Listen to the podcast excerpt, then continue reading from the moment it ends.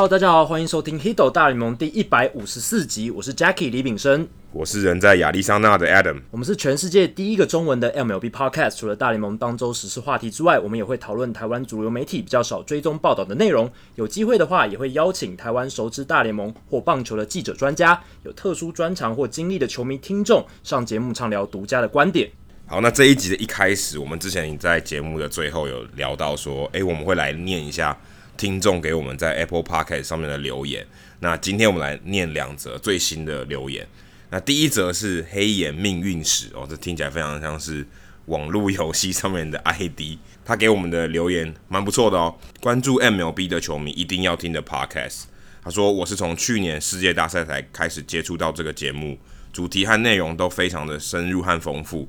而且许多内容都是在其他中文网络资源所看不到的，有点相见恨晚的感觉。”突然有点想唱彭佳慧的歌。再下一则是 When 一二二二八哦，这看起来他的生日非常长，但是看起来应该也不是生日，因为他有他超过超过四码嘛。他给我们的评语是内容丰富而且专业，看得出主持人非常用心，每集都能将主题带到更深入的地方，也会邀请有不同见解的人一起讨论大联盟所发生的事情，让听众能够从不同的角度思考，并且获得更多专业的知识。总之就是一个非常推荐的节目。那非常谢谢这两位听众朋友给我们的留言。那我们也很希望大家可以到 Apple Podcast 的留言专区给我们留言，然后给我们五颗星。谢谢大家，谢谢各位。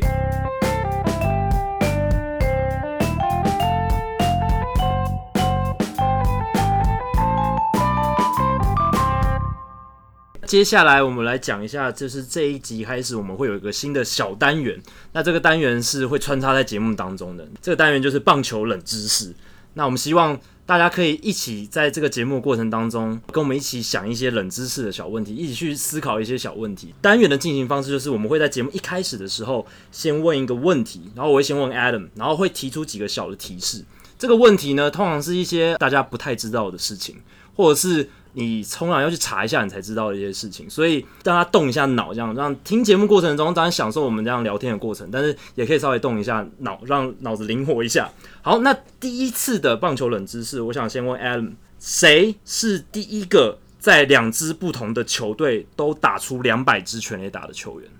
好，这个问题大家记一下哦，就是谁是第一个在两支不同的球队都打出两百支全垒打的球员？第一个哦。那接下来我提供几个提示哦。这个第一个人他做到这件事情之后，第二个人达成这件事是 Mark McGuire。Mark McGuire 是在九零年代嘛，他在运动家还有红雀都有打出至少两百支全垒打。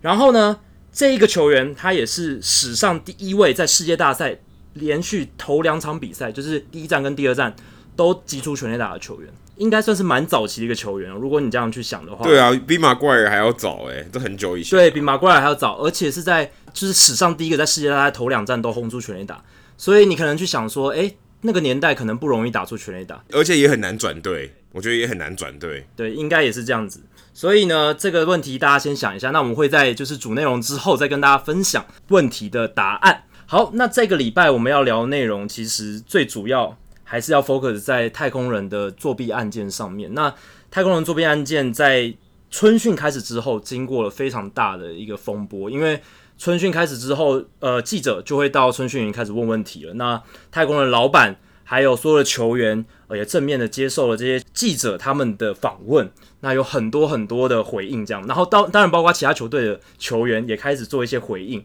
但是呢，你其实可以看到春训以来。其实太空人球员或者是太空人的人员，还有包括老板，对于呃媒体的提问，还有外界的质疑呢，他们其实感觉出来他们的回应并不是那么的强而有力，就是没有那么的懊悔。因为你会预期他说他们都已经被抓包成这样子了，然后联盟也有官方有调查报告出来了，照理来说应该是一出来就是要非常的懊悔，然后要一直不断的重复很道歉这些感觉。但是可以看到，你看在春训一开始的时候。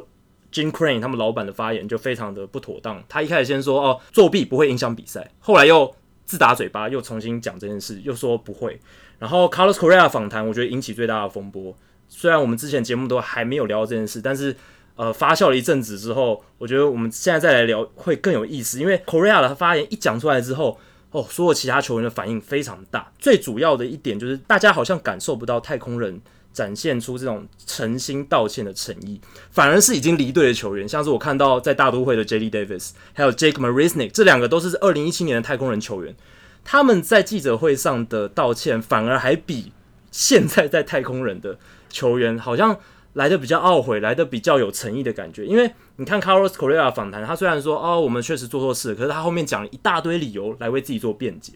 那包含平常很少在媒体上讲话的，像 Nick Markakis 啦。Mike Trout 跟 Aaron Judge 这两个平常都只是呃不太会批评对手或者是批评一些什么事情的人，他们也说了蛮重的话。像 Aaron Judge，他基本上是公关上面训练的一个模范生，有点像模仿 Derek Jeter 的感觉，因为他平常讲话都很得体，然后很少骂别人或者说一些很有争议性的话。可是就连 Aaron Judge 也说：“哎、我对他们的球员失去了尊敬，而且那个冠军的奖杯其实已经失去了它的意义了。”虽然他没有说哦，一定要把他们的冠军金杯就是撤回或者怎么样，但是你可以感受得到，Mike Trout 还有 Aaron Judge，其实他们都对这件事情蛮有怒气的。我最近也看了 Sonny Gray、Trevor Bauer 还有 CC Sabathia 在呃 YouTube 频道 Uninterrupted 上面的访谈，他们里面也谈到了他们对太空人这次作弊事件的感觉。其实最早二零一七年、二零一八年的时候，他们一直就是有感受到说太空人就是一支好像怎么打都打不赢的球队，然后他们就会觉得很奇怪。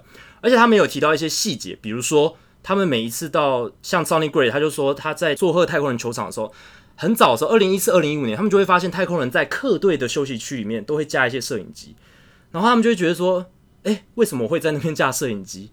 当时可能觉得没什么，开开玩笑说啊，把它遮起来，不要让他们看到什么。但是现在回头看，就觉得有点 creepy，就觉得有点可怕，因为好像太空人从那个时候。就已经利用摄影机，不只是收集场上的资讯，还收集对方球员在休息室里面干嘛，他们在做什么事情，有点像是在做间谍情搜的感觉。所以这一切的东西，就是让整个春训到目前为止话题非常非常多。那 Adam，你自己看到现在，你有什么感觉？我觉得整个事件，我觉得最重要的关键人物还是 Rob Manfred，因为他在那个谈话中。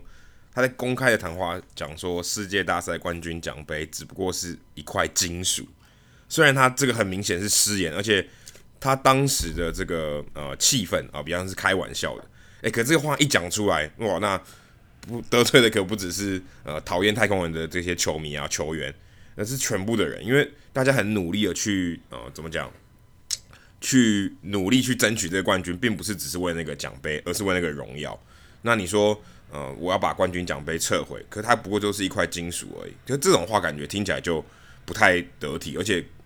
以一个主席的这个地位来讲，然后他真的受到很大的批评，而且这个反对的声浪，我真的他逼迫他隔天就必须要出来解释说啊，不好意思，我真的是失言，我非常诚心的道歉。那其实也可以看得出来，我觉得 Rob Manfred 在整件事情上面，他其实也没有太多着力点可以去再做什么事情，而且。我觉我甚至觉得这个调查报告出来有点太早了，有点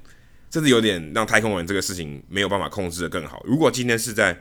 春训的时候再公布哦，那可能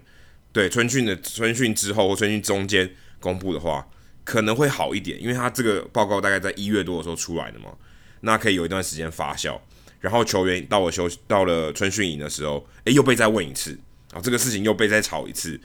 感觉上对于联盟的形象哦是一个。比较大的伤害，虽然到现在我们录录音的这一天，其实这件事情我觉得已经有慢慢的淡下来了啊，比较没有太多人在在吵这件事情，可能大家也等着看开机有什么好戏啊，可看可能太空人被砸多少次啊这些之类的，但我觉得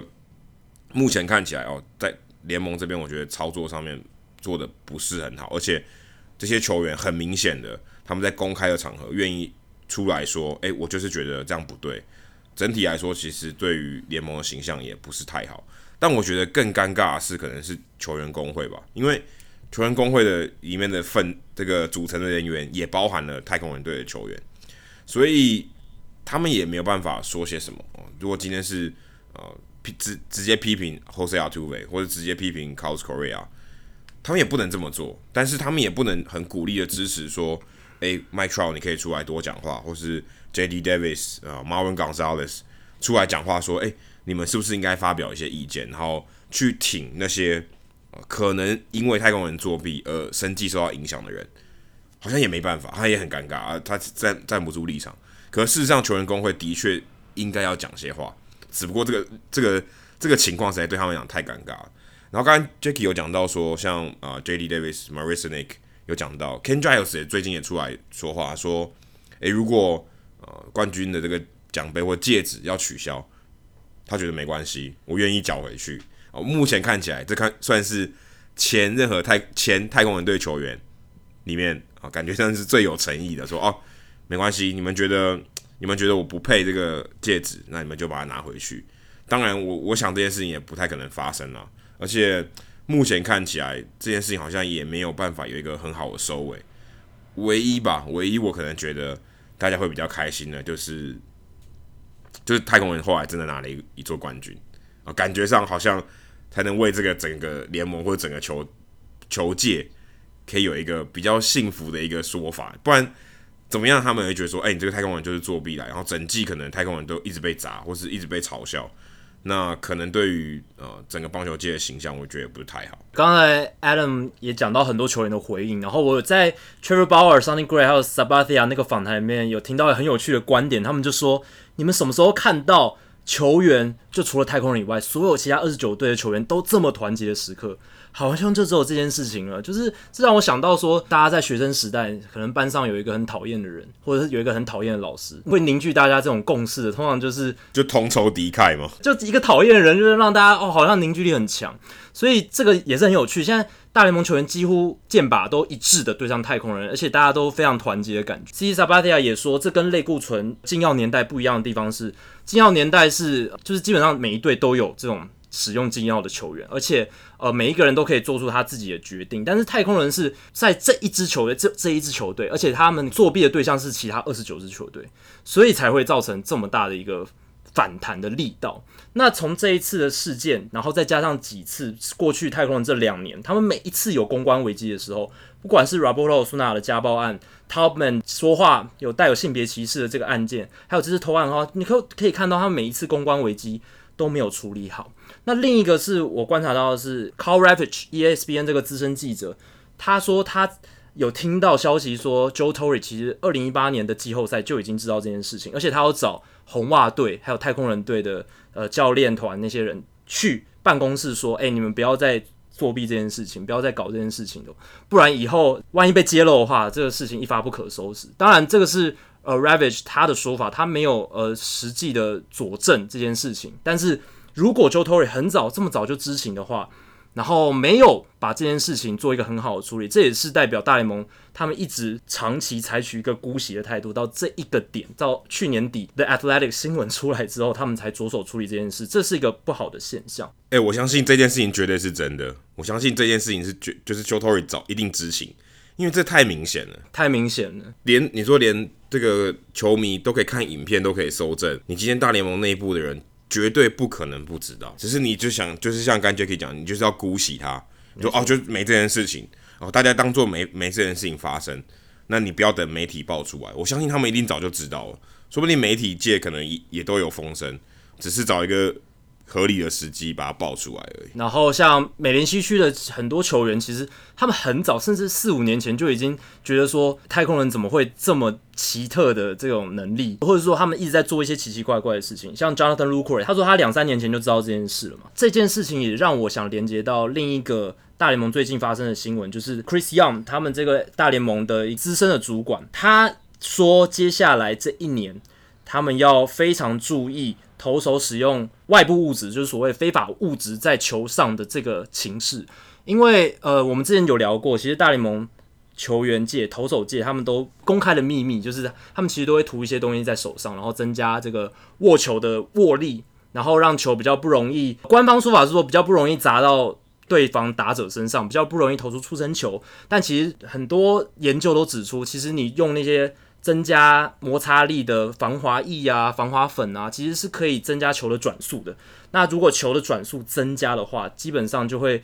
使这个投手的威力变得更强，他的球路威力变得更强。大联盟现在这时候突然说：“诶、我们现在要加强管制这件事情，会不会就是因为他们发现，诶、太空人这次偷暗号事情，他们姑息太久了？”让他这件事情滚雪球滚了已经很大了，然后再爆出来，力道这么强，然后反弹声浪那么的大。他们主席 Manfred 也说，他们确实做错了这件事情。那会不会就是因为这样，所以他们现在诶觉得这一个非法物质的状况可能也纸包不住火了？虽然现在是一个公开的秘密，大家好像都知道这件事，可是如果万一发生了一件什么大事，比如说在季后赛有人用了一什么特殊物质投了很厉害的球路，一个关键的 play 就这样发生了，然后对方的球队不爽，然后爆这件事，会不会让另一个弊案又再度的大爆发？所以本来以为大家大联盟觉得偷暗号这件事没有那么严重，选择姑息，被抓包之后舆论大爆发。那接下来他们，我觉得之所以会发出这一个他们想要雷厉风行，想要抓非法物质这件事情。就是为了要提前做打预防针的准备。其实二零一八年的时候，Trevor Bauer 他就有扮演一个吹哨者的角色嘛，他就有在推特上去指涉说，诶，Gary Cole 为什么他来到太空人队之后，他的速球的转速球速比，就是通常一般来说，一个球员他可以提升他的转速，没错，可是。跟他的速度比起来的话，这是一个本能的能力，就是他转速球速比是不太会改变的。他可以提高转速没问题，可是他这个时候球速也会增加，这是联动的关系。但如果你今天转速球速比上升的话，只有转速上升，球速没有动的话，就代表事情有蹊跷。因为从科学上的角度来看，这件事是很难很难发生的，除非你用非法的物质。所以那时候，Kyle Body 还有 Trevor Bauer，Kyle Body 就是 Driveline 的这个执行长。他们两个人就在推特上提出质疑说 Gary Cole 怎么突然的这个就是转速增加那么快？而且 Triple，他自己在比赛中做实验，他在对游戏变一场比赛第一局的时候，貌似使用了非法物质，然后转速就非常高，然后隔一局之后转速又回归他平常的正常值。他可能就是想要用这样的方式去证明说，用非法物质是真的可以提高转速，提升球员投手的表现，而不单纯只是。防止投触身球而已，所以二零一八年其实已经有这个转速门案的事情，而且他那时候扮演吹哨者。可是那时候大家都觉得太空人他们很先进啊，他们用科技帮助球员表现变得更好啊。那时候风向是导向太空人那边的，所以鲍尔他说的话反而比较没有人去管，所以最后变成说，诶、大家好像又继续姑息这件事情。那接下来如果不能用，呃，如果真的抓得很严的话，会不会有什么后续的效应？我也等着看，因为。至少这五六年来，我们可能看到唯一被抓到的案例，可能就是 Michael Pineda 来二零一四年那一次嘛。这一次偷暗号门，会不会使得大联盟会想要赶快把非法物质这件事情赶快处理好？能不能处理得多好？我觉得我们都等着看。哎、我自己看到这个消息的时候，我我的第一个反应就是大联盟想要转移焦点，因为因为这件非法物质这件事情，哎、这个不是什么跟这个科技偷暗号是最最近这七八年的事情哎、这可能是六五六十年的事情，大家以前都在用这个啊，然后甚至说，呃，去摩擦、去磕那个球，用指甲去磕，然后增加这个摩擦力，这些东西已经是一个，甚至我我觉得已经不是什么，根本不是新的东西。那你你就是有没有被抓到，或是你用的方法高明不高明？那我觉得这个已经不是什么，我甚至不认为它是，不认为它是作弊，我觉得这个已经是。就像你涂那个汗有没有涂口水？这已经是一个，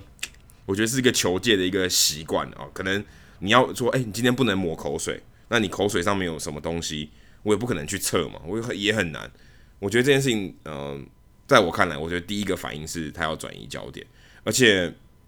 你真的要抓，我个人觉得也蛮难的。你说你每一球都要去检查吗？这也很困难。然后他手上有什么东西，你每一次呃上场比赛，你都要检查他的手套。检查他的手臂吗？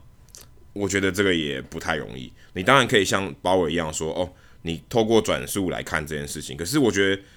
毕竟转速是一个后发的指标，就是，诶，他也可也许他没有提升转速，但他可能提升了他的控制能力，你也不知道嘛。你你有你有可能看不出来嘛。所以我觉得这个要抓也不是很容易，而且这个在球界是很普遍的现象。你说，甚至他可能把这个松焦油藏在那个止滑粉里面。或者是他可能用其他的物质去帮助他增加摩擦力，那我觉得，我觉得这件事情对我来讲，我我我看这个新闻跑出来的时候，我觉得就是一个转移焦点。我觉得，我觉得他们要抓真的太困难，而且这个历史实在太悠久了。但我觉得这件事确实没错，它历史非常悠久，就是从行之有年，而且到现在这二三十年，大家也是处于一个默认状态。但是我觉得现在跟以前的差别是，现在我们有科技去可以证明说。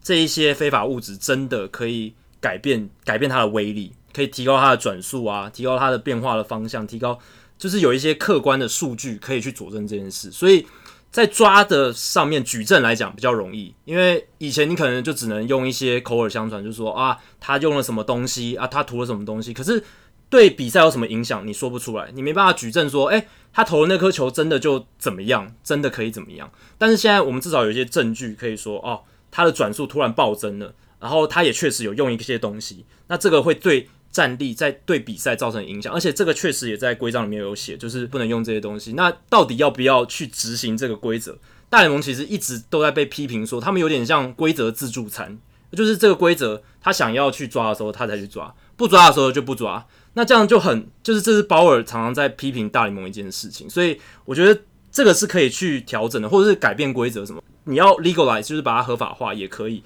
但是就看。那我觉得这一次呃偷暗号门这件事情啊，像棒球以前有经历过黑袜事件，像一九七零年代、八零年有安非他命吸毒的年代，还有一九九四年的大罢工啊，还有禁药年代，其实棒球都一直挺过来，然后都一直还是有恢复一种融景的感觉，一直有不断有新的方式呃来恢复它好的一面，所以。虽然这次偷暗号门事件真的是，我觉得对棒球形象真的非常伤了，对美国之棒这个品牌是一个大大的冲击。但我觉得慢慢的这一个伤口应该是会被抚平吧。就跟人一样嘛，总是会经历过这些挫折的，对，对吧？从从一开始黑袜事件一直到现在，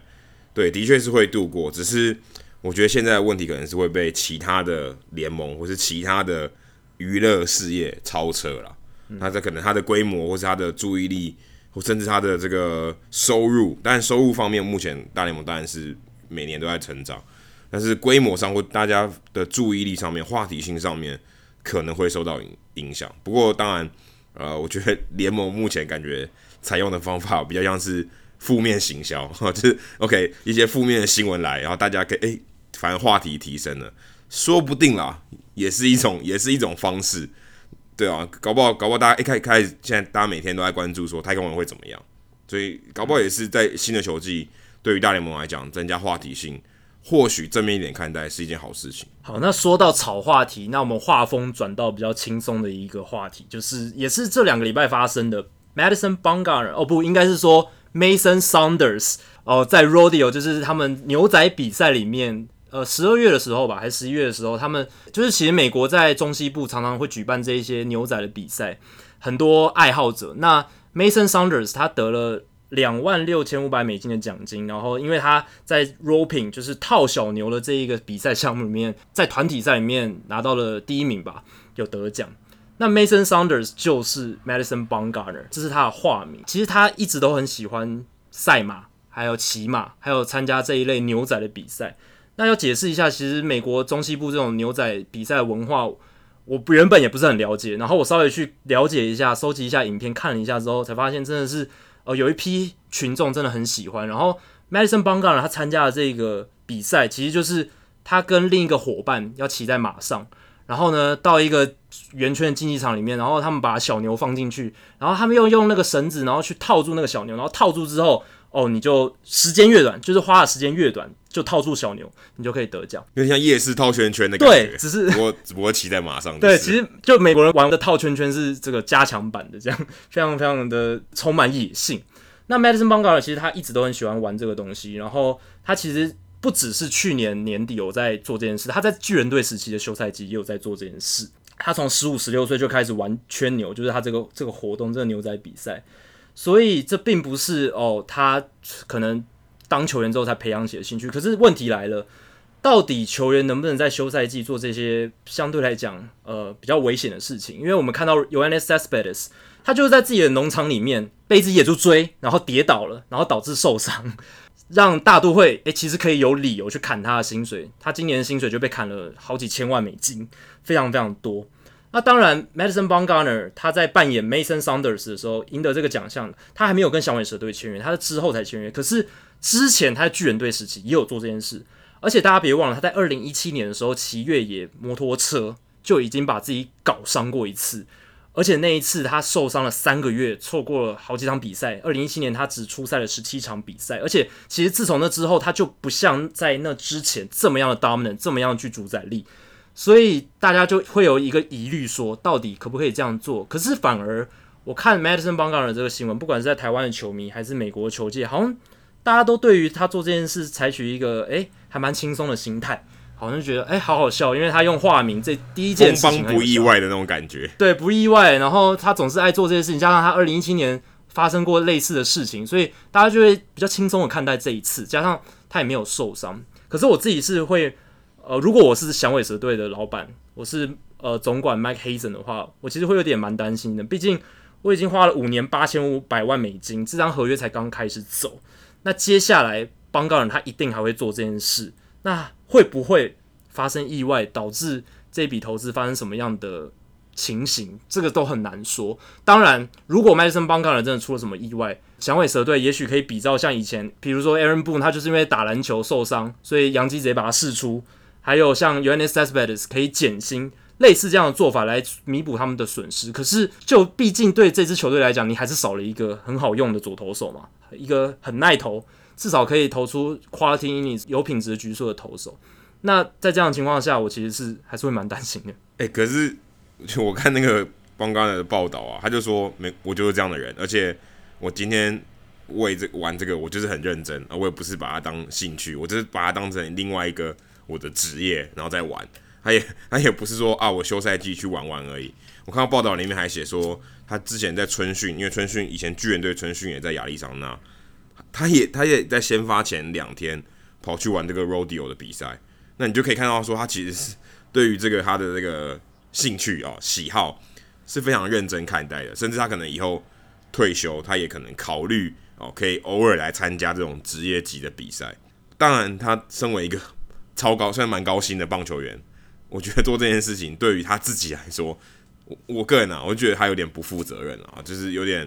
你你你你不要你不需要去承担这些风险啊，你就不要去就好。而且今天也不是说这个奖金非常非常高，这个奖金可能还不如你投一场比赛拿到的薪水啊。当然只是用一个平均值来算了。对啊，其实你根本就没有必要这样做。而且如果你一旦受伤，你损失的是你可能整个合约就就没有了。就是你可能诶，你原本是五年的合约，你打到第二年因为受伤，后面三年的合约你也不会继续走了，你等于就直接损失掉那些钱，因为。我想这个是一定有的，就是他有保障这个球团的权利。那如果你因为受伤或是什么自己弄的受伤的话，我觉得这个东西对于邦加的本身来讲，他是损失会很大。但我我觉得他的经纪人应该要更提醒他吧，因为他他不能再继续这样做了，因为对于经纪人来讲，应该应该也是蛮大的一个损失。不过整个新闻我看到最后，我觉得最最神奇的是，他也不是什么蒙面歌手，诶，他在。比赛那个得奖的照片里面，他就很大方的露出他的脸。只要你有在看美国职棒的话，你应该都知道他就是 Madison Bumgarner，除非这个人长得超像。但但真的都没有人发现诶，尤其是媒体，然后或是球迷，这件事情最后还是媒体去刚好一个碰巧挖到这个新闻。不过我看报道里面也写到说，球界好像不管是球队或是球员，这都是一个已经是在一个流传的秘密。大家都知道，Bumgarner 这个闲暇时候会去做这种危险的事情，所以这个爆出来以后，大家好像呃，至少球员方面也没有觉得很意外，或是出来呃有接二连三的爆料。不过很可惜，Bumgarner 他以后可能就永远都没办没办法再用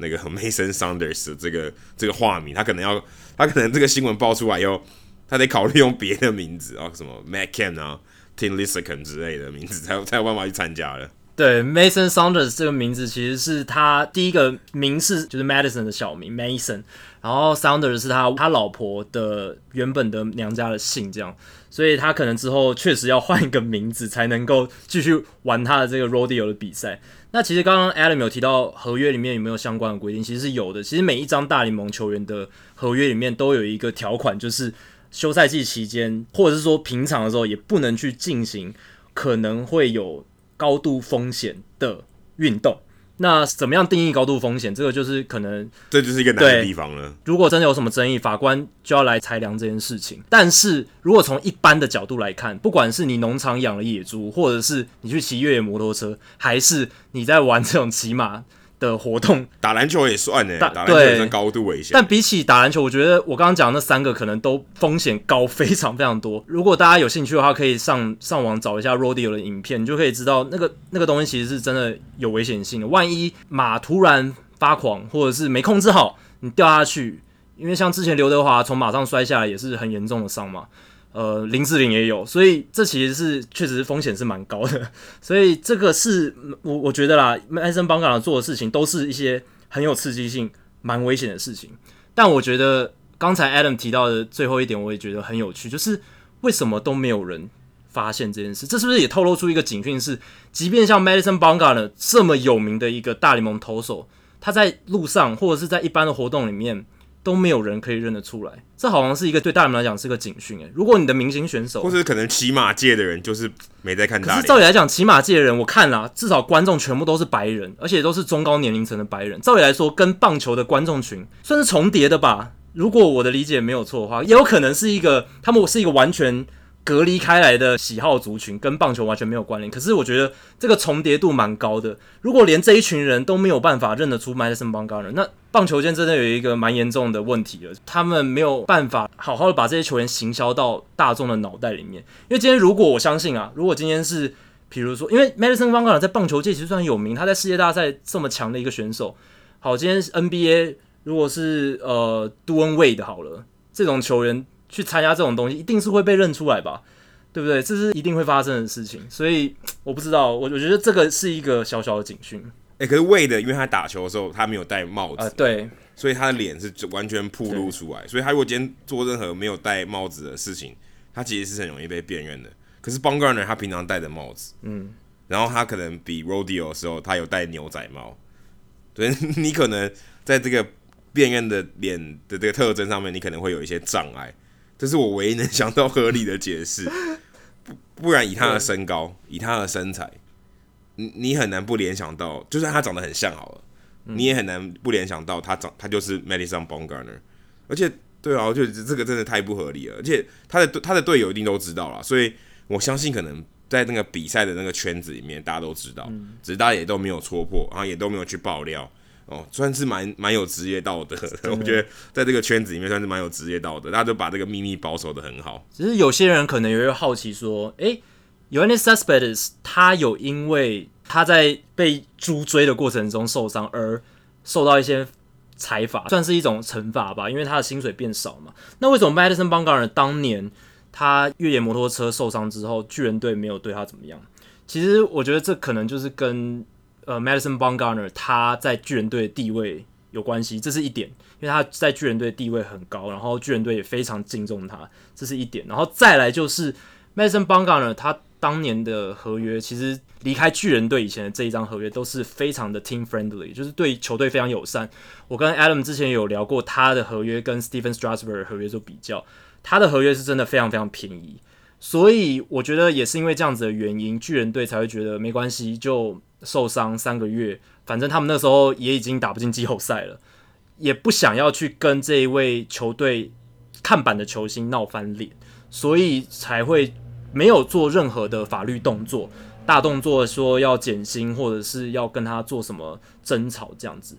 但如果今天 Madison Bumgarner 的合约不是像当年他跟这个巨人签的这么好，就是对球队那么有利的话，比如说他那一年年薪两三千万以上。我觉得事情可能就不会这么简单了。那谈到 Madison Bumgarner，就不得不提他的算是在道奇队的非常大的一个对手吧，就是他从他手中打出非常多全垒打的 Clayton Kershaw，算是一时瑜亮了。对，一时瑜亮，就是寄生于何生亮的 Kershaw 和 Bumgarner。Kershaw 这两个礼拜发生什么事了呢？其实就是有一篇 The Athletic 的报道，呃，有写说他在去年年底的时候，就是休赛季开始之后，他有。跟球队请说，他想要去 drive line 去做一些训练，去看一下他们在干什么，去帮助自己能不能把自己变得更好。那这件事情其实是还蛮有趣的，因为不只是 Kershaw、Kenley Jansen 还有 Alex Wood 这两个道奇队的投手，他们也都在这个休赛季去 drive line 报道。那基本上，其实整个道奇队好像已经跟 drive line 的关系有一点密不可分，因为道奇队有 hire drive line 的人，然后像。当然，Justin Turner 他不是 drive line 出来的，他是跟 Dog Layda 出来的。但是其实他们的概念都很类似，就是用一些新的改造球员的方式，让球员变得更好的思维，去使球员进步。Kershaw 他即便是一个这么成功的投手，他在大联盟至少是过去十年来最强的投手，毫无疑问，甚至是全世界最强的投手。而且他自己也觉得自己是蛮老派的，可是他还是愿意保持一个开放的心态，而到一些最近才发展出来的机构去看一下，说，诶，这些年轻人或者是职棒体系外的专家，他们在训练球员上最新的发展是什么？他们怎么看提升球技这一件事情？那他去了之后，记者访问他，他虽然没有讲得很细，但是他有提到说，他在 Drive Line 看到的不只是加重球训练而已，因为很多人可能会把 Drive Line 直接跟加重球球训练画上等号，好像觉得啊，他们就是一直丢加重球，也没有做其他事。而且就是一个卖加重球的机构，因为他们的 Podcast 一开始都说你不要买加重球，他们网站上也是极力推销加重球，但其实他们真的做的事情远比加重球训练多非常多，而且他们现在已经不只是一个训练机构，他们根本就是一个生物力学的实验室。那 Clayton Kershaw 他去的时候也算是大开眼界，他会觉得哇，我看到了很多新的东西，而且他们就是能帮助你怎么样把你身体的动作、你的任何的一些生理机制达到最佳化的状态。不知道这一次 Kershaw 去了之后，他是不是真的能有效提升他的表现？毕竟他这几年伤病的问题蛮多，然后年纪也比较大了，但是他愿意跨出这一步，而且去了解最新的棒球发展科技。就可以看出他为什么在球速下滑之后，开始一直受伤之后，他还是其实年年都可以缴出高于联盟平均水准非常高的数据，即便不是上帝左手般的数据，但还是非常厉害。这可能是这种顶尖运动员他真的厉害的地方。对，而且除了像 Trevor Bauer 可以算是他原本可能是一个中上的投手吧，然后因为去了 Drive Line 以后变成顶尖的投手，这个过程让大家更认识了 Drive Line。可是像 Clayton Kershaw 这样的等级的投手，他应该是不太需要去呃接触这些东西，因为他其实知道他原本的做法就已经更好，他甚至他可以用自己的方法，或是呃其他的教练的辅助，甚至维持就好啊，甚至也不用突破了啊，这已经是他已经是没有人比他更强了嘛，至少在呃前面几年，他基本上都是联盟最强的投手。那他会去接受这些东西，我真的觉得，我个人我看到那篇文章的时候。我我我我我蛮好奇的，他到底是真的去做一个呃，算是一个训练呢，还是去一个只是去看看？我看到他上面写的是，他大概就去两天，然后去做一些简单的测试，可能给他一些报告，告诉你说，诶，一个简介，说我们 Drive Line 在做什么，那你可以参考看看。那未来如果有机会的话，可以来合作。那刚 Jacky 有提到说科 e 是比较老派的球员嘛？其实我在看整个 Drive Line 的这个过程，我觉得蛮像是一个。老派，我觉得可能这个说法可能还不够激进一点。我觉得这根本就是两个不同的宗教吧。就有点像说，今天他可能，呃，假设科尔小才是信天主教、基督教的，他想到一个佛寺去看一下，哦，原来他们这个宗教在干嘛啊？这个他们他们怎么样净化人的心灵啊？怎么样去帮助你做心灵上的提升？怎么样给你一些慰藉？有点像这种，但他可能我我还是不相信这个宗教啊，我只是去看一看，然后去了解一下。我我个人感觉比较像是这种这种棒球员的根深蒂固这种概念，他以前是这样成功的嘛？我以前就获得在这个这个思维上，或者我的信仰上面，我获得成功。你要他转变到另外一个宗教，或是有点像说，如果今天你没有信宗教，然后你在一个很低潮的情况下，哦，你接触到了某一个宗教，你开始相信他对你有帮助，所以你以后都会跟大家说，诶，这个宗教很好，你要不要来？你要不要来信这个？对我很有帮助。我就比较像这样子，当但他已经。自己本身获得很大的成功了，他还愿意去接受这个东西。当然，我我会觉得啦，他真的要接受多少是蛮困难的，因为他毕竟是一个已经很成功的选手，要去接受这些东西，他可能是了解，但是真的要透过 Drive Line 的这个呃过程或这个系统去改造他，我觉得他自己能接受多少，我可我以我对棒球员的认识来讲，我觉得这个挺难的，我觉得这个挺难的，尤其从小到大他们都有一个一套训练的方式。在他还没有出现重大危机的时候，他要去接受一套新的东西，我觉得是不太容易的。对，然后从这一次的报道里面，我也看到还有另外两点是：第一点是，其实这不是 Kershaw 他第一次接受这些外部训练机构的检测，或是去尝试看看一些新的东西。他其实之前就有去，诶，我们上一集有提到的 Eric Crasy，他。在去洋基担任这个球员体能训练的主管之前，他其实有自己开设一个体能表现的一个机构，经营了好几年。Kershaw 在之前，他其实也有去 Cressy 那个地方做一些检测，去了解说他怎么样可以在受伤之后投出更好的成绩，或者是至少维持住一定的水准。好，那再来第二点是，其实在这篇报道里面，你可以看到 Andrew Freeman 他有跳出来说，诶，呃，Kershaw 愿意做这件事很棒。还有总教练 Dave Roberts 也很乐意看到 Kershaw 去外面寻求进步。那其实看到这里的时候，我就会想到，其实。这个东西要在十几二十年前发生的话，其实是绝对不可能看到总教练出来鼓励球员做这件事的。因为在十几二十年前，如果球员自己去外面找教练、找私人的打击训练师或者投手训练师，其实是会让球队里面的教练教练非常非常反感，甚至会公开，而且感觉脸上无光哎、欸。对，会觉得说哦，脸上无光，说哎、欸，你是你是嫌我不会教是不是？好，好像我教你的都是错的，所以你要去外面找外面的教练，找外面的训练师。好像我们在害你，但其实不一定是这样嘛，有可能是相辅相成。但是至少在以前大联盟的观念里面，像 Dave Roberts 称赞 Kershaw 去做这件去 drive line 这件事是不可能发生的。所以我觉得这一点真的非常有趣。以前的棒球到现在，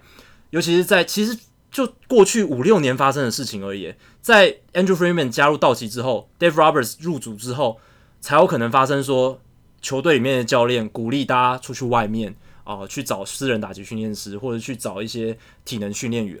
其实道奇他们现在的打击教练 Scott Van Scoyoc，他他就是外部的训练师被道奇队拉进去的。所以这个棒棒球这十几年来的演化，真的是相当有趣的一环。哎、欸，以后会不会 Drive Line 就变得没有那么流行了？因为所有人都跑去球队，对啊，大家也不用去了，有可能，对不对？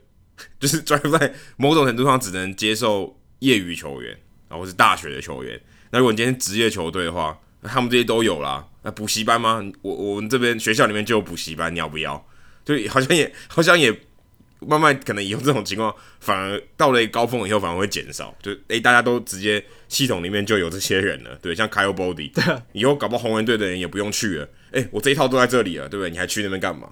老板都 都已经被红人挖去，虽然他现在还是可以维持老板的身份，他还是可以回 Drive Line 去那边做一些营运，可是他已经等于是红人的员工之一了。而且像 Sonny Gray，他其实在红人队就已经受到 Kyle Boddy 还有 Trevor Bauer 的影响，他才能够在去年投出这么好的成绩。他跟鲍尔请教了非常多进阶棒球训练的东西，让他把他的滑球提升起来，然后投出很好的数据。所以确实，就像 Adam 讲的，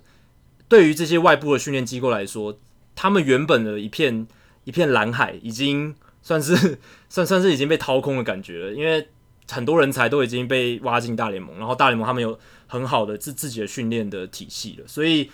未来他们要怎么走，可能就是要不断的把大学这一块、业余球员这一块、高中球员这一块做得更好，向下一直不断扎根吧。我想，或者举办更多这种什么高中生。国中生的 tryouts，呃，什么一些比赛联赛这样子，去赚一点钱。好，那说到就是球员的体能保护养护，就不能不提到，其实过去其实从春训开始之后，洋基队就一直呃有点像去年的伤病瘟疫一样，再次面临类似的问题，包括了 Luis Severino，本来说只是前臂有点酸痛，诶，结果变成要去动 TJ，然后 Giancarlo Stanton 小腿又是熟悉的小腿又受伤了。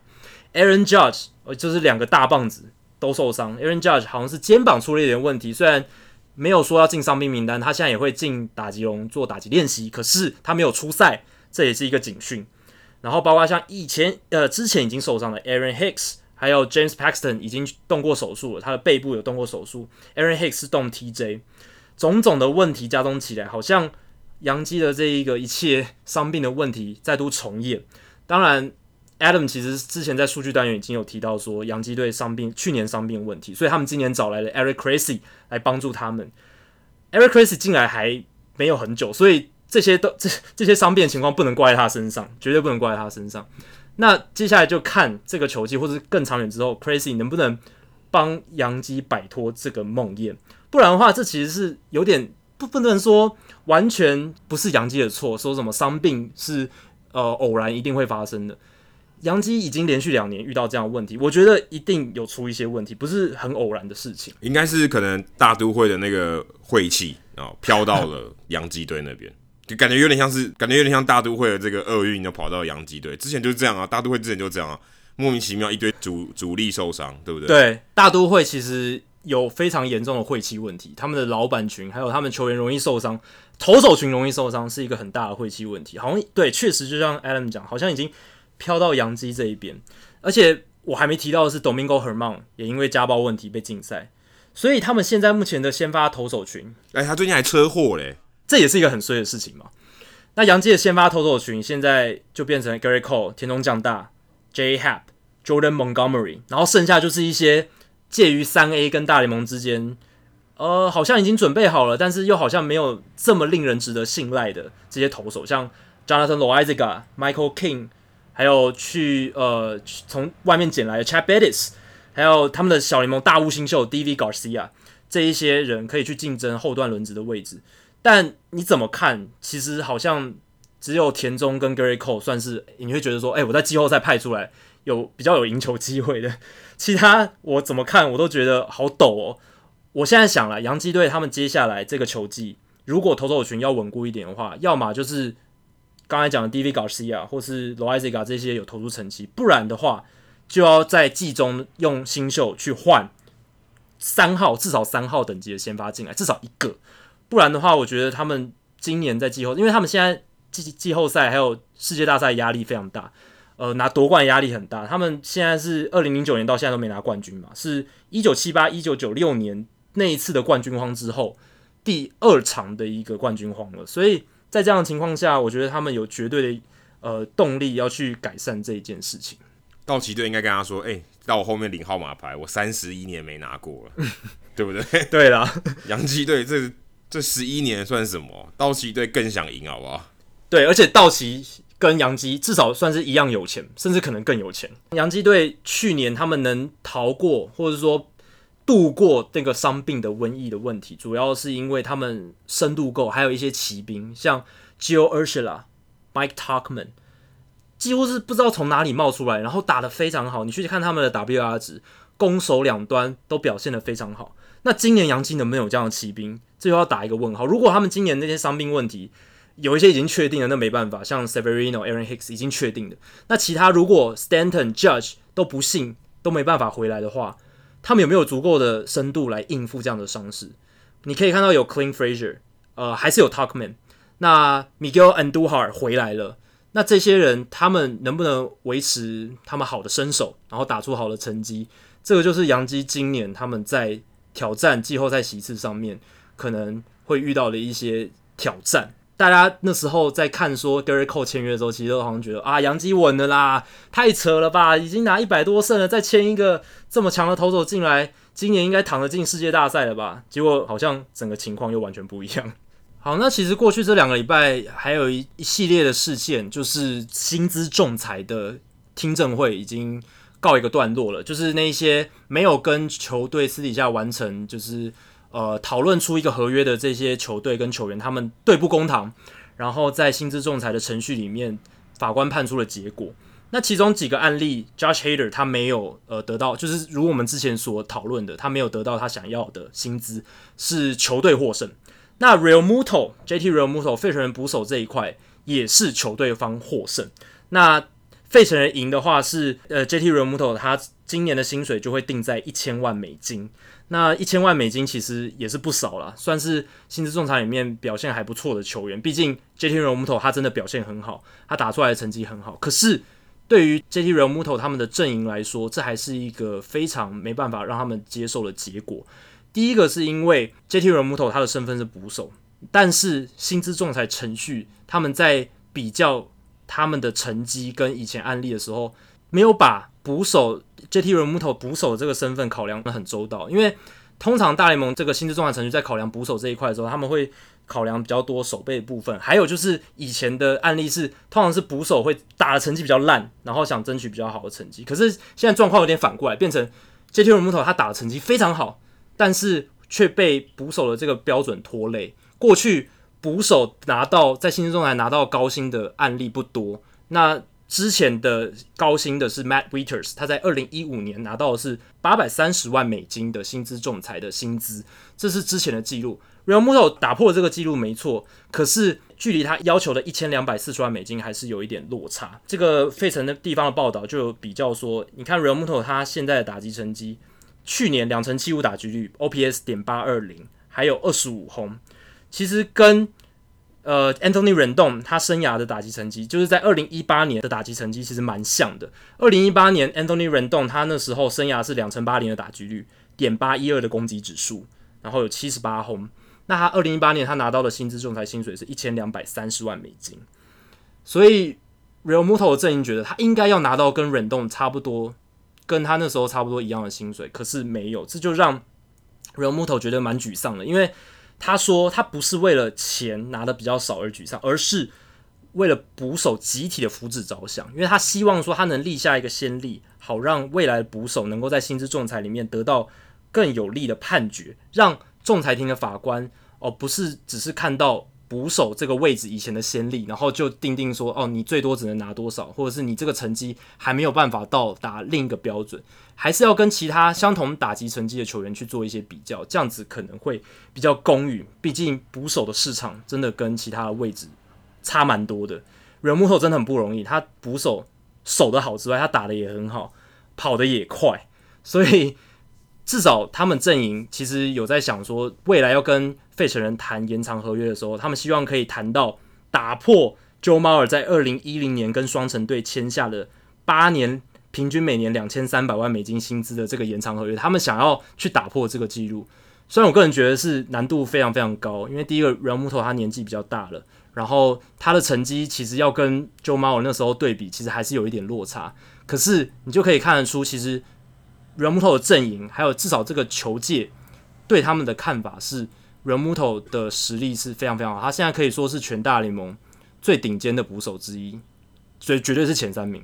对啊，如果你说 Yasmani Grandal，但他不在，他已经不在这个范围里面了，所以真的能在薪资仲裁，不能说市场，就薪资仲裁这个制度上面，真的能帮助把这个捕手的薪资天花板拉高的人，基本上只有 Realmuto。所以他会感到沮丧，我觉得是蛮合理的。而且说真的啊，捕手，你说你也不能只看打击跟账面的防守数据嘛，或甚至你用各种防守的呃，不管说这些 metrics 来评估这个人，评估这个捕手的防守价值。但有很多东西你完全无法评估的，例如说你跟投手的配合，你如何安抚投手的情绪，你如何呃展现你的领导能力，在场上你可以指挥作战。这个我觉得都是这个法官他不可能会知道的嘛，所以他只能知道说这些东西对你的训练上面可能是一个扣分啊，因为你如果要训练这些东西，你可能少了时间去练习打击嘛，对，一定是这样的嘛，因为人一天就二十四小时，除非你超强，天分超强，不然基本上你你在打击的训练上面一定会相较起其他的野手是比较吃亏一点的。但是这些东西，这些价值，这些隐形的价值，能不能被看到？那我觉得这个可能是一个更重要的点。如果今天捕手的技能啊，可能越来越复杂，当然可能以后有电子好球带，以后可能没有那么复杂，可能少了 framing，但是有很多捕手上面的技能是很难以评估的。那捕手长期有点被压低这个价值，当然会会让人觉得有点沮丧。尤其是 Realmuto，他当然可以值得更高的薪水。另外一方面，我觉得这件事情也会看得到说，其实费城也蛮观望这件事情的嘛，也也在看。他是不是可以啊？可以继续跟他签长约？因为你刚刚有提到 Joe Mauer，Joe Mauer 其实在如果你用合约的角度来看，其实我会觉得他是一个蛮失败的合约，因为他到后期已经当然已经不能蹲捕了，那你还是给他一个呃有更多隐形价值的这个合约，但他打击的能力也不如他在生涯巅峰那 MVP 那个时候好了，而且其实坦白说，我觉得衰退蛮多的。那 Realmuto 也有可能会变成下一个 Joe Mauer，所以。你可以看得到，费城人也是在观望这件事情，所以不然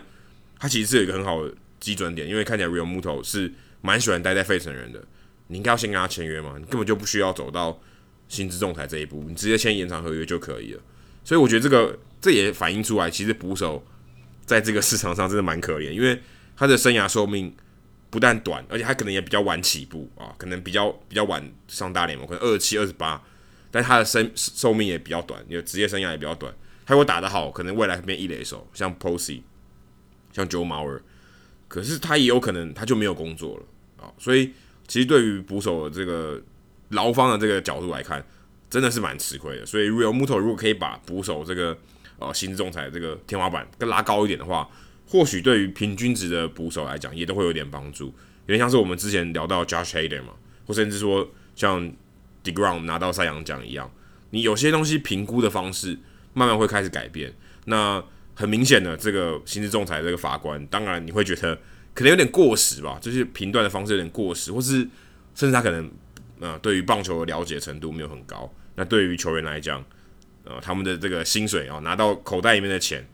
啊，这是毕竟是。真金白银啊，这这这影响就真的很大。那希望也可以看到未来这个薪资仲裁市场是可以有点不一样的发展的。好，那接下来就是回归我们的冷知识，要来公布解答了。我再给 Adam 一个提示，看你能不能在最后公布答案前猜出这个球员是谁。最后第三个提示，这个球员他是呃史上唯一一个运动家队在运动家队史上唯一一个有拿下过两座 MVP 以上的球员，运动家队史上。两座两座 MVP，对，两座 MVP，他在运动家队拿的两座 MVP。Adam，你有想到吗？两座有点难。Jose Canseco 是 Jose Canseco 吗？很可惜的不是，是 Jimmy Fox。Jose Canseco 有一点、哦、呃太晚期了，太晚期了，太晚了。对，太晚期了。Jimmy Fox 是很早期的一个棒球选手，那他是在运动家队，还有后来在红袜队都有挥出至少两百支全垒打。运动家队时期是三百零二轰，红袜队是两百二十二轰。然后我刚前面的时候提到说，Mark McGwire 后来也成为就是在两支不同球队打两百轰的嘛。那在 Mark McGwire 之后，Rafael Palmero、Ken Griffey Jr.、Manny Ramirez 都有达成这项成就。那 Jimmy Fox 他是在一九三二年还有三三年的时候连续两年拿下 MVP，所以 Adam 不知道是很正常的一件事情。那不知道大家有没有猜到是 Jimmy Fox 呢？可能这一题我觉得。只有正音大小猜到吧？如果你有猜到的话，你可以在呃我们这一集的贴文底下留言，跟我们分享你猜题的过程。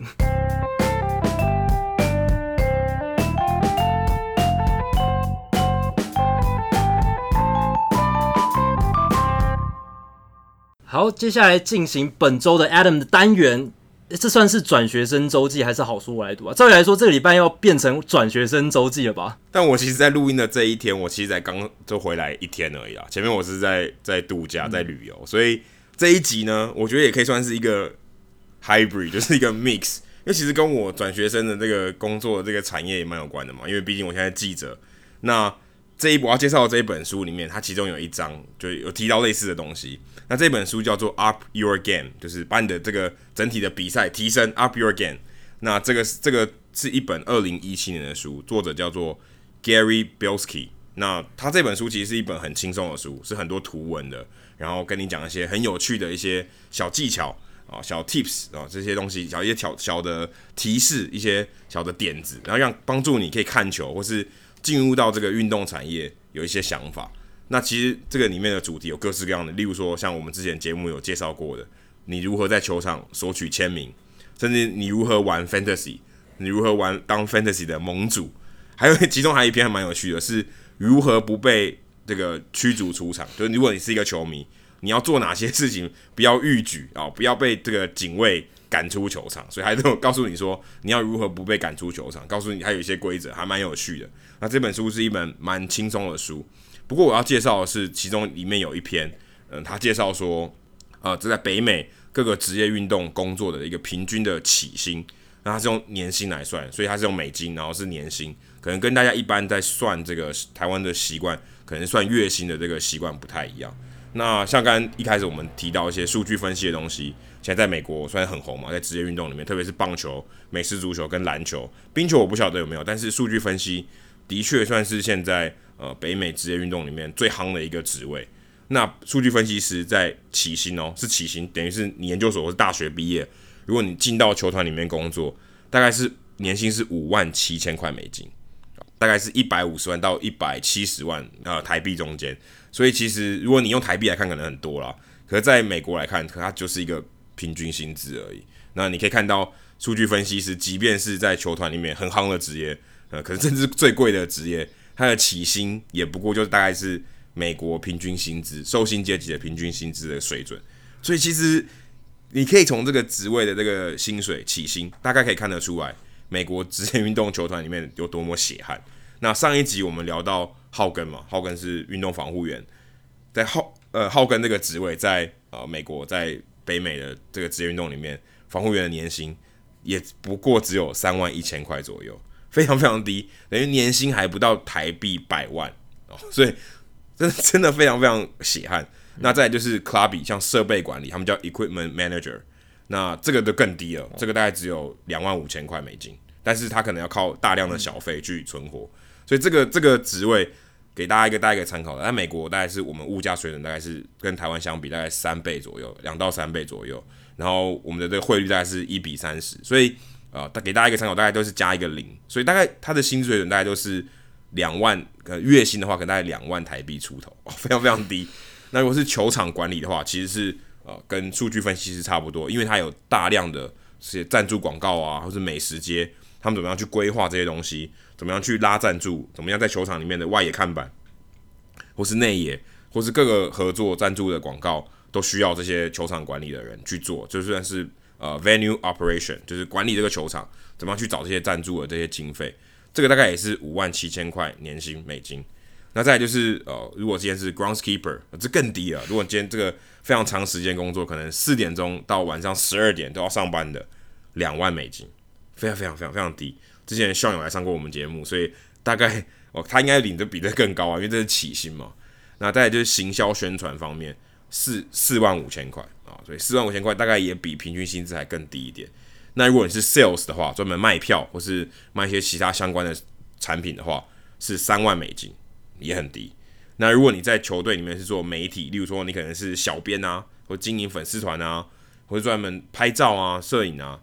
转播相关的东西，就球队里面本身哦，不是呃媒体单位的，大概是两万六千块，所以也是 算是偏低的一群。那如果是在球队担任营养师，是三万四千块哦，感觉高一点点，也比防护员的三万一千块高一点点。那再来就是公关或媒体关系，那这这个我觉得是有点偏颇啦，因为你要做到公关或媒体关系，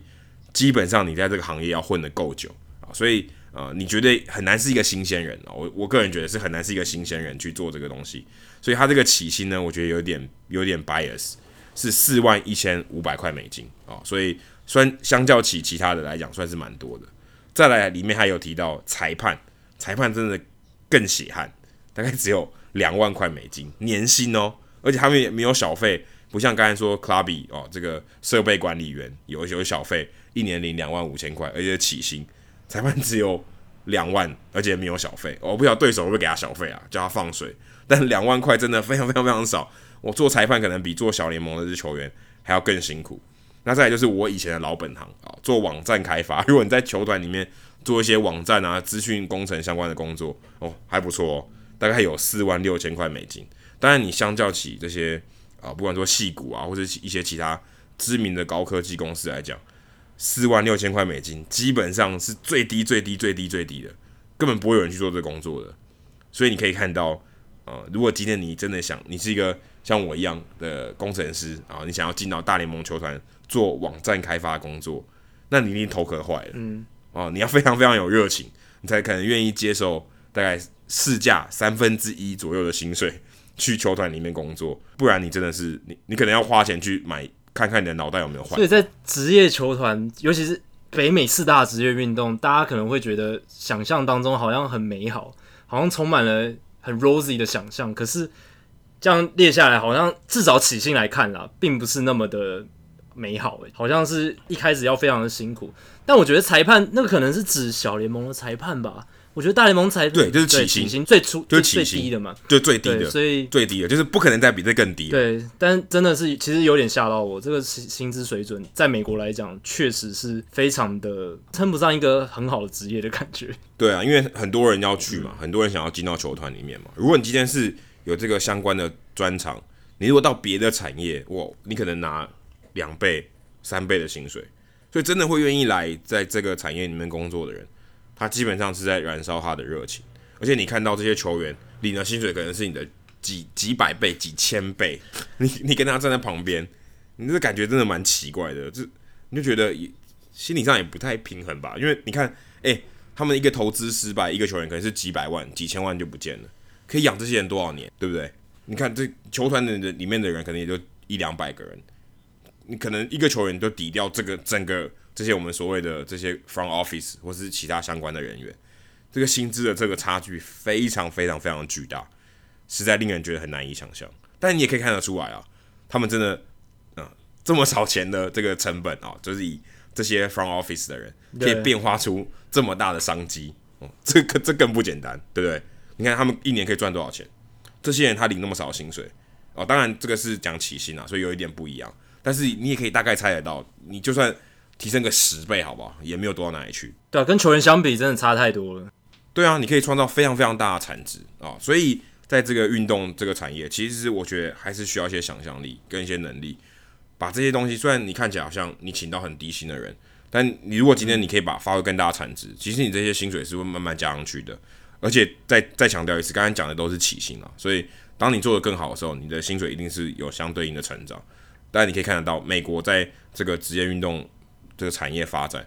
他们其实这些从事的人员真的是在燃烧他们热情，薪水非常非常低啊。而且其实也可以看出，为什么现在越来越多大联盟球团愿意去就是设一些新的职位，然后去投资在科技发展、球员养成上面，因为相对来讲，相相对于这些球员的薪资。你投注在这一些里面，可以创造的价值太大了。你如果今天花一个人才五万块嘛，如果说数据分析师一个人年薪才五万块，你请十个人进来，一年才花五十万美金，你能创造价值，你如果制造一个 Aaron Judge，你知道制造一个 Mookie Betts，创造出来几亿美元的价值，那这个东西就是球队他可以好好去运用的。对啊，就算不要说五十万好了，两百万好不好？对不对？请一些高级更厉害的，两百万。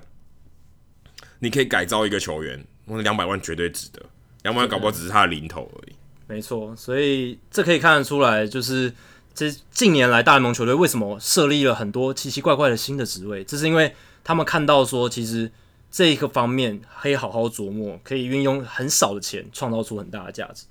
好，讲到热情啊，我相信这个数据单元这个主角，他对于棒球也很有热情，因为他美式足球打不下去了，他跑去打。跑去打小联盟，听 Tebow，到 最近听 Tebow 的新闻也真的蛮多的，而且他真的感觉蛮喜欢打棒球的，因为他打的真的也不怎么样，真的能够成绩打这么烂，然后还继续每一年坚持不懈的继续打下去，我老实讲还蛮佩服他的。那听 Tebow 在数据单元出现是为什么？当然是因为他最近有一些新闻，因为他宣布说他会打二零二一年的 WBC 世界棒球经典赛，他会再代表菲律宾去出赛。然后大联盟也公布了二零二一年 WBC 的比赛场地，那个台中的洲际棒球场也会是比赛的打小组赛的场地之一。然后还包括了东京巨蛋啊、马林鱼球场啊，还有就是呃这一次亚利桑那响尾蛇的 Chase Field 也会是 WBC 的球场之一。那回到 Tim Tebow，他这一次出现在数据单元，主要是讲他打的到底有多烂。他这一次还是有在大联盟的春训营出现，目前打了七场比赛。是四个打席，两支安打，诶，有一支全垒打，而且是反方向的哦，打得还不错。然后 OPS 是点九二九，听起来都非常的美好。但其实他去年全季都是在三 A 出赛，他打出的成绩就非常非常悲惨了。他去年在三 A 占了大联呃大都会队小联盟三 A 的一个位置，整季下来打了一成六三的打击率，呃上垒率两成四，长打率点二五五。OPS 是点四九五，你没听错，点四九五哦，比很多打者的长打率都还要低。那是他的进攻指数，非常非常惨烈。而且这四个指数，这四个数据，全部都在去年的三 A 排名最后一名，dead last 就是真的最后一名。去年在三 A 有三百一十四个累积两百个打数以上的打者，Tim Tebow 在打击率、上垒率、长打率。攻击指数都排在第三百一十四名，所以这个已经不用再说，不用说听 Tebow 他可能会上大联盟，或者说他大都会把他请来是为了棒球考量，完全不是，完全就是商业利益考量，这个就是一个很明显的证据。那他来每一年大都会都可以在春训里炒一些话题，其实也不错，而且他的形象蛮健康正面的，所以不失为一个好的鼓励年轻球员的方法。看看这一个已经超过三十岁的人，他出于对棒球的热爱，即便打的成绩不好，即便可能被大家嘲笑，他还是愿意在场上继续奋斗，而且还说要去打呃菲律宾国家队，然后去打这个 WBC，这样就是一个励志的故事啦。那最后我还想讲的一个是，大家有没有发现 Yasiel Puig 他还在待业？他到现在还没有跟任何大联盟球队签约，就是大联盟的这个 MLB Trade Rumors 这一个大联盟资讯网站，他在自由市场开开始开市的时候，他都会刊出一个年度五十大自由球员。这个五十大自由球员榜，今年到目前为止，只剩下 Yasiel Puig 还在上面待价而沽，其他所有人。四十九个人全部都签约了，而且亚瑟普里还不是第五十名，他是第三十七名，但是他到现在都还没有签约，真的是蛮奇怪的一件事情。因为就连第五十名的 Drew Smiley，他都已经跟巨人队签下一张一年四百万美金的合约了。Drew Smiley，他去年的防御率六点二四，对，他到费城人之后投的还不错，可是整体来讲还是一个风险很高的一个投手，因为他常年受伤，而且一直投不出好成绩。那在这样的情况下，Yasiel Puig 为什么还没有签约呢？其实有几个原因啊。他是一个右打的角落外野手，全垒打产量大概二十几支，三接近三十，在这个年代其实不算太多。然后他外野的防守没有像以前刚上大联盟的时候那么好。在这样情况下，其实确实价值没有再像以前那么高了。但是能用用他的球队还是有的，一定是有可以用他的球队的，像是国民队。就可以签他来看看，因为国民队他们的右外野手 Adam Eaton 是一个左打嘛，那 Yasiel Puig 是一个右打，可以做一个互补。虽然 Yasiel Puig 他这几年对左投的打击表现没有那么理想，可是他毕竟还是个右打，先天上还是占一点优势。再来是双城队，双城队他们 Max Kepler、Eddie Rosario 都是左打的外野手，所以整个外野的阵容是偏左打的。那 Yasiel Puig 进来可以做一个平衡，然后增加板凳的深度。而且其实 Marin Gonzalez 他绝对不是二零一七年的那个打击好手了，因为在那之后他的打击成绩下滑非常多。作为一个右打，因为离开太空人了吗？对，因为离开太空人，而且他自己也坦诚说他那个他们那时候作弊，然后可能也有帮助到他，所以成绩下滑。那他是左右开弓嘛，所以在外野阵容里面看起来算是扮演一个右打平衡左打的角色。可是如果 Yasiel Puig 进来，应该会是一个升级，比他还好。最后是一个是还有一个，我可能觉得 Yasiel Puig 落脚处是洛基队，因为洛基队目前的先发三个外野手 Charlie Blackman、David Dahl、Raimel Tapia 全部都是左打。如果 Puig 加入的话呢，他就是可以扮演一个平衡左打阵容的一个很好的角色，而且。现在目前洛基的第四号外野手，而且也是一个右打，叫 Ian Desmond。那 Ian Desmond 已经连续好几年算是在拖垮洛基队的打击，还有他们的防守了。Yasiel Puig 进来的话，基本上可以把他的位置挤掉，而且做到一个升升级的动作。因为无论在手背上、打击上，我觉得 Yasiel Puig 绝对都比 Desmond 好很多。而且 Coors Field 的外野非常大，Yasiel Puig 还是有镭射尖的，他在那个外野应该可以投出。呃，蛮不错的几个表现，所以我觉得 Yasiel Puig 他不是完完全全的毫无价值，他还是有他有用的地方，只是